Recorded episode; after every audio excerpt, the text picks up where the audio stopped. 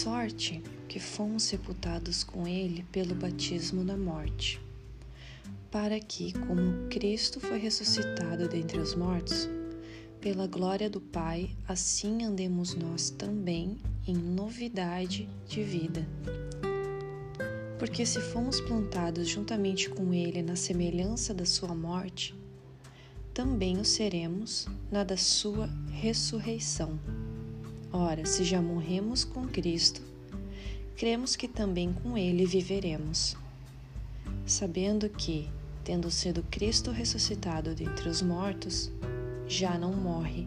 A morte não tem mais domínio sobre ele. Pois, quanto a ter morrido, de uma vez morreu para o pecado, mas quanto a viver, vive para Deus.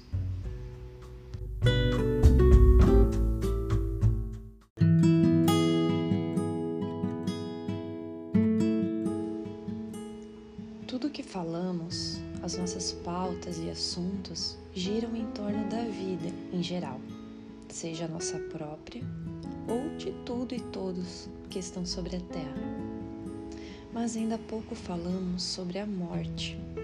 Quando tocamos no assunto é geralmente quando alguém se vai e de forma muito superficial, como que querendo sair logo dali. A gente, como humanidade, está vivendo um ciclo que é inédito para nossa geração e que gira em torno da morte. Mas a gente não fala sobre ela, não olha para ela. A gente olha para as causas, para as consequências, para as condições da vida, para a política.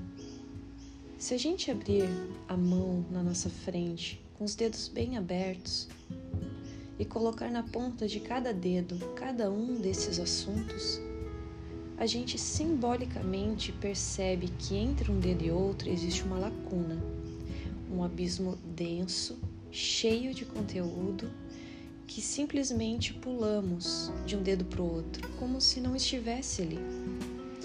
E hoje a proposta é fazer isso, falar sobre a morte, mas dessa vez não a física, e sim sobre a morte e vida na alma e no espírito. A morte na Bíblia aparece provavelmente em quase todas as páginas, em diferentes histórias, situações, desde sempre. E lendo, o que eu percebo é que ela nunca tem um fim de eliminação, mas uma funcionalidade de resgate. Guerras e batalhas aconteciam, pessoas morriam, sacrifícios de sangue eram feitos no Velho Testamento em prol do resgate de um povo que era escravizado. Depois vem Jesus no Novo Testamento, que nasce para morrer em prol do resgate da nossa alma do pecado. A morte é, portanto, uma travessia, é um portal, mas para onde? Onde está escrito no nosso primeiro versículo de hoje, para que, com, como Cristo foi ressuscitado dentre os mortos, assim também nós andemos em novidade de vida. Novidade de vida, ou seja, vida nova, esperança, paz de espírito, novos sonhos, novas posturas, novo sentido, nova razão para viver. Um novo começo, um brilho renovado e intenso no olhar, Sabe quando você olha para alguém e pensa: nossa, essa pessoa tem um brilho diferente, tem uma força que emana dela. É como se a vida fosse um prato, a morte é uma substância, um ingrediente que compõe a vida, que está na receita. E essas mortes vêm em formas de crises, de abandonos, de sacrifícios dos nossos desejos, do ego, da nossa autoimportância esses momentos permitem que a gente se exercite na, na morte dessa alma densa, para que ela vá nos dando passagem até o espírito.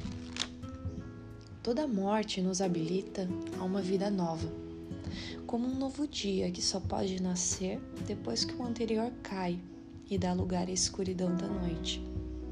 Quanto mais penetramos e olhamos para as nossas crises, para as nossas desilusões, mais nos dispomos das nossas expectativas, dos nossos medos e preocupações irrealistas e das nossas fantasias. Você pode mudar de país, de roupa, de relacionamento, mas vai continuar a mesma pessoa com as mesmas questões e a mesma falta de perspectiva enquanto não desapegar de si mesmo e dessa alma que vem crescendo dentro de você como uma esponja, absorvendo tudo que fazem e tudo que acontece com você, como se você fosse um depósito. A alma precisa morrer para nascer. Bert tem uma frase em um texto chamado O Caminho da Morte que diz: Um amor assim está além da ilusão e vale pelo que é. Ou seja, só se vive morrendo. A gente só é sendo. E como eu já comentei aqui em algum outro episódio, toda essa transição é um caminho de volta. O nosso objetivo maior tem que ser sempre e em tudo encontrar o nosso caminho de volta para Deus.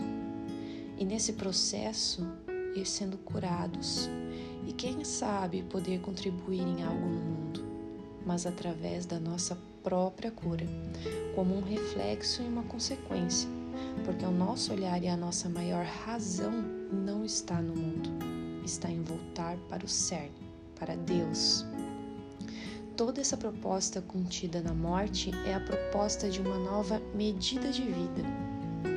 E esse novo é desconhecido. Nós não sabemos o que é, como vem, onde vai chegar, que cara tem. Por isso é tão, tão, tão difícil muitas vezes aceitar e acolher a morte. Porque o nosso medo é: ah, e se eu me perder? E se lá eu não me encontrar? E se eu não gostar? E se não der certo? E se eu arriscar e depois perder tudo? Então a gente se agarra nessa pele morta e não solta de jeito nenhum. Passa anos ali se perguntando, se anestesiando, se planejando para um caminho que nunca vai trilhar. Não existem atalhos. O único caminho é parar de procurar um caminho e se permitindo a viver e morrer, viver e morrer, viver e morrer. Até que um dia você está vivendo e de repente tem um clique e pensa: Ah, então era isso. Sabe? A gente vai morrendo e vivendo até que um dia, como está em Gálatas 2:20, eu não vivo mais, mas Cristo vive em mim. É o dia em que mudamos a nossa referência, transferimos do eu para Deus. E aí todas essas mortes, todos os conflitos e as crises e angústias não são mais um problema. Nada relacionado ao eu é mais um problema, porque tudo que é em mim toma uma proporção muito mais leve diante daquele em quem eu coloco os pesos do meu coração humano. Para que, que eu quero me conhecer? Para que, que eu quero melhorar e aprender? Para que, que eu quero buscar ajuda? Para que, que eu quero escrever? É para encontrar o meu caminho de volta para Deus. Porque fazer tudo isso com os olhos voltados só em mim não me leva a lugar nenhum senão a um grande abismo sem fundo que acaba em mim mesma, nos meus próprios limites e nessa vida e nesse tempo. Eu quis trazer esse assunto não para ficar pesado, mas para tirar ele desse lugar velado e delicado em que o colocamos, pois estamos evitando algo que não pode ser mudado, nem resolvido, só pode ser vivido e é libertador. Também porque há alguns poucos meses todo esse processo vem pedindo espaço dentro da minha vida e das pessoas que eu convivo, da realidade à minha volta. Eu olho e eu me vejo no meio de um processo que não para de girar e de me cobrar posturas, escolhas, mudanças, esforço. Ao meu redor todos estão também indo, voltando, se movimentando, acontecendo. A humanidade está tendo necessidade de mudança de frequência. Estamos transicionando e, e isso é o que promove essa sensação de que o tempo não é mais igual. Parece passar mais rápido. Estamos vivendo uma oportunidade de ressurreição para quem se solta da prisão emocional, de controle e da fantasia de que tem muito a perder. O que está por vir é sempre maior.